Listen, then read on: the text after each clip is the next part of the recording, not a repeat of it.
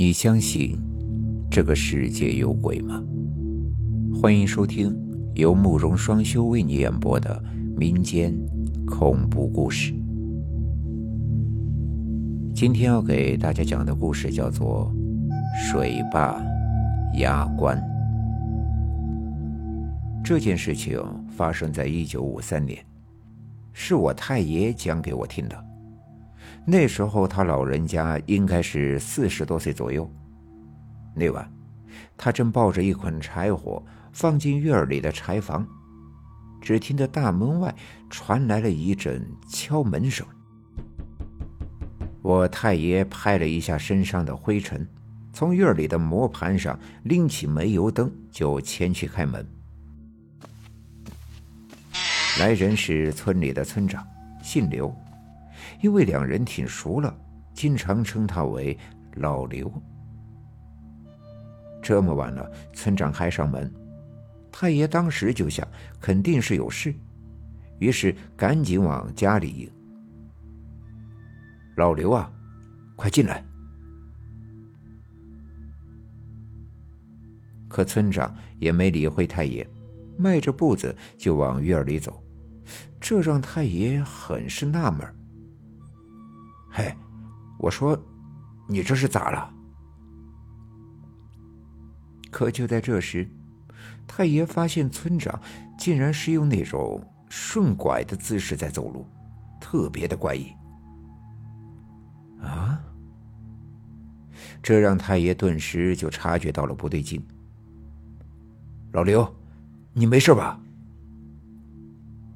见此情景，我太爷也顾不上关大门。拎起油灯追了上去，一把抓住了村长的肩膀。老刘啊，你倒是说话呀！这么一抓，村长倒是停了下来，缓缓的转过了头。太爷将油灯拎起来照了上去，只见村长那张脸，脸色十分的诡异。哎呦，你这是咋了？太爷的脸色一变，知道肯定是出事了，于是用力的摇晃着村长的肩膀。然而，就这么一晃，村长的眼睛一闭，像是突然失去了支撑，瘫软在了地上。老刘，这一下可把太爷急坏了，赶紧蹲在地上查看他的情况。可就在这时，太爷余光处似乎看到大门外站着一个人影，只不过光线太暗，什么也看不清楚。不过看身形，似乎是一个八九岁的小孩。此时，这家伙正站在大门外，阴森森地盯着他们。而随着太爷转过头看去，这个小孩一扭头，消失在了黑暗当中。太爷眉头一皱，立马明白了，这家伙分明就是个小鬼。但他也没理会，而是先查看村长的情况。此时的村长正躺在地上抽搐着，嘴里直往外冒着白沫。他也知道村长这是中邪了，于是赶忙伸手掐着村长的人中。老刘，醒醒！你这是出啥事了？过了一会儿，村长终于醒了过来，而太爷也松了一口气。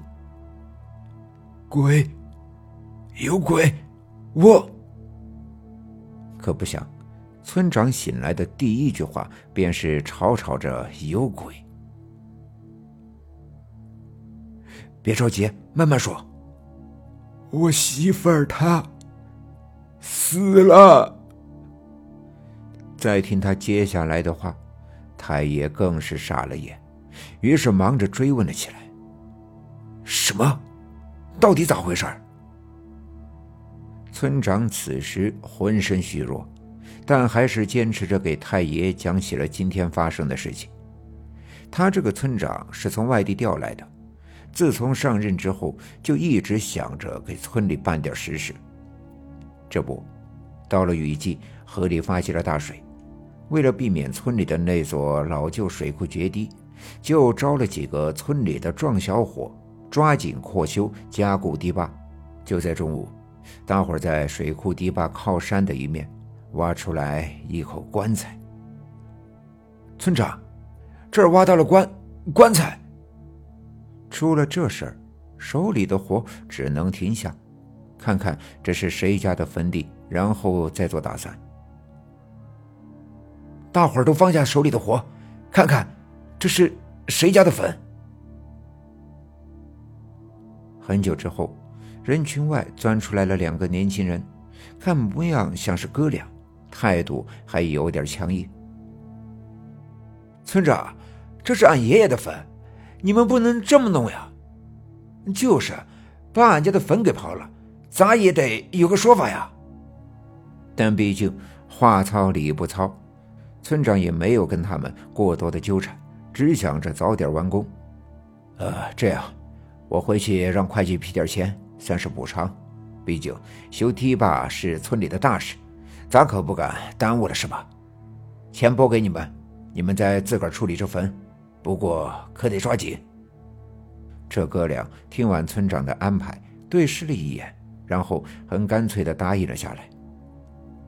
也行，就这么着吧。哎呦，我爷爷人好了一辈子，这坟也别挪了，直接填了吧，让他为大伙儿镇风水，也算是了了他老人家的心愿。听到这话，村长顿时对这哥俩高看了几分，而这事也就这么解决了。事情解决的挺顺利的，村长也没多想，可没想到当天晚上就出事了。晚饭过后。妻子去了茅厕，可很久也没有回来。村长不禁有些着急，他还等着用煤油灯看书呢。媳妇儿，干嘛呢？还不回来？住茅厕了呀？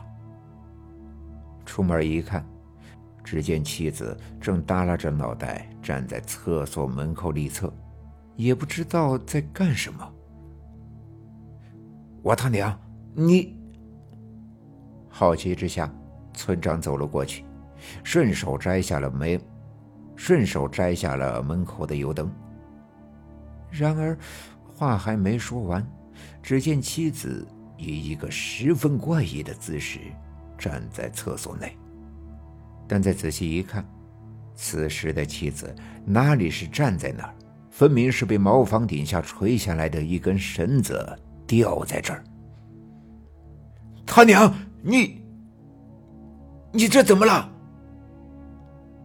村长整个人都被吓傻了，缓过神来后，赶紧冲上去查看妻子的情况。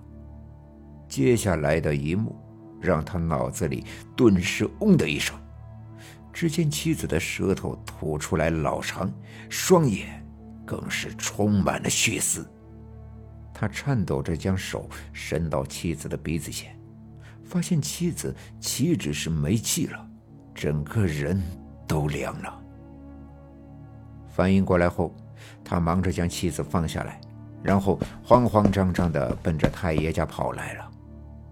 太爷是个道士，会点手段，离着村长家又近。村长想着，如果还来得及时，没准儿妻子还能救回来。可刚出门不久，他突然听到身后传来了一阵脚步声。那脚步声越来越近，像是有人在跟着他走。突然间，他心头一慌，便微微侧头向后瞥去。果然，自己身后不远处跟着一个人影。今晚的一切都有些不对劲，于是他停下来，猛地转过了身体，没想到竟然再次看到了。恐怖的一幕，处在他眼前的，竟然是一张狰狞、满脸怨恨的小鬼鬼脸。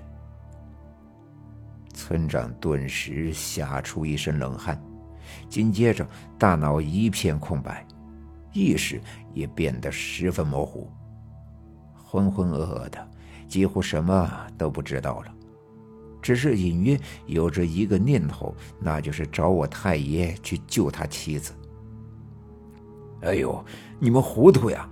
水库旁埋着的哪里是那两兄弟的爷爷，分明是邻村的一个九岁孩子。